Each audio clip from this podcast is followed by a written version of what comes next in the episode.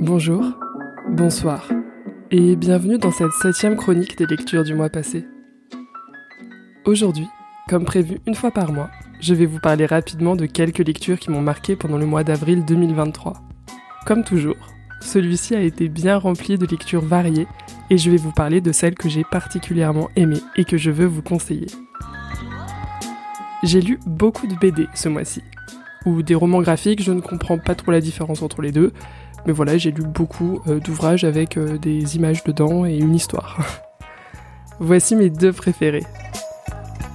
J'ai lu les quatre tomes de Heartstopper d'Alice Oseman. Je n'ai pas vu la série Netflix, mais à présent, j'ai très envie de la voir. En tout cas, cette série de BD, quatre sont sorties en France pour le moment, est toute douce, tendre et parle d'amour adolescent et d'homosexualité tout en délicatesse. C'est l'histoire de Charlie, un lycéen qui se lie d'amitié puis tombe amoureux de son meilleur ami, rugbyman Nick. Je vous recommande cette BD si vous avez besoin de douceur dans ce monde de brut. J'ai également dévoré Mes ruptures avec Laura Dean de Rosemary Valero O'Connell et Mariko Tamaki, qui parle des doutes de Freddy, une jeune lycéenne qui sort avec une fille très populaire, Laura Dean. Cette dernière la largue et l'ignore régulièrement, et Freddy ne sait plus où donner de la tête et n'arrive pas à se défaire de cette relation. Une très belle histoire qui parle de relations toxiques et d'amitié. Je vous recommande cette BD, son histoire pleine d'émotions et ses jolies couleurs. Passons au roman maintenant. J'ai lu le premier roman de Marine Weiss. Ceux qui traversent la mer reviennent toujours à pied. J'adore le titre.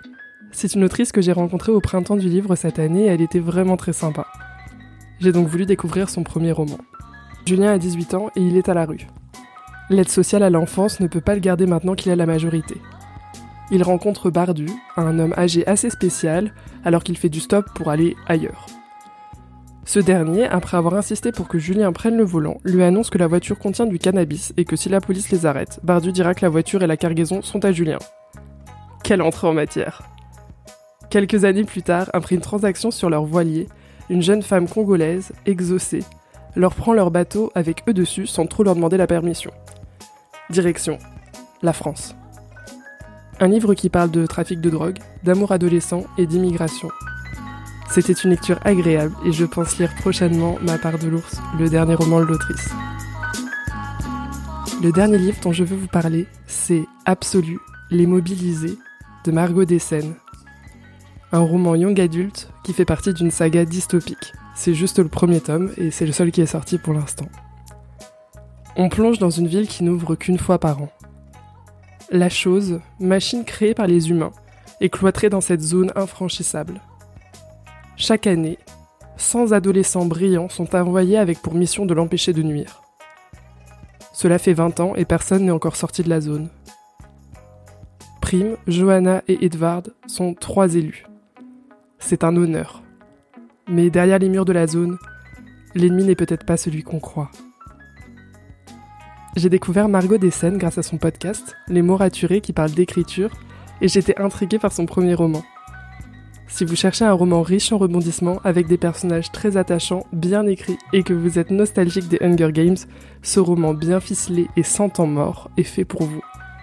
J'ai hâte de découvrir la suite, et c'est vraiment une lecture sympathique et captivante du mois d'avril. Vous avez lu un de ses livres? Vous voulez en lire certains? Vous pouvez partager votre avis sur Instagram, at la croqueuse de livres podcast tout attaché, ou par mail, lacroqueuse de livres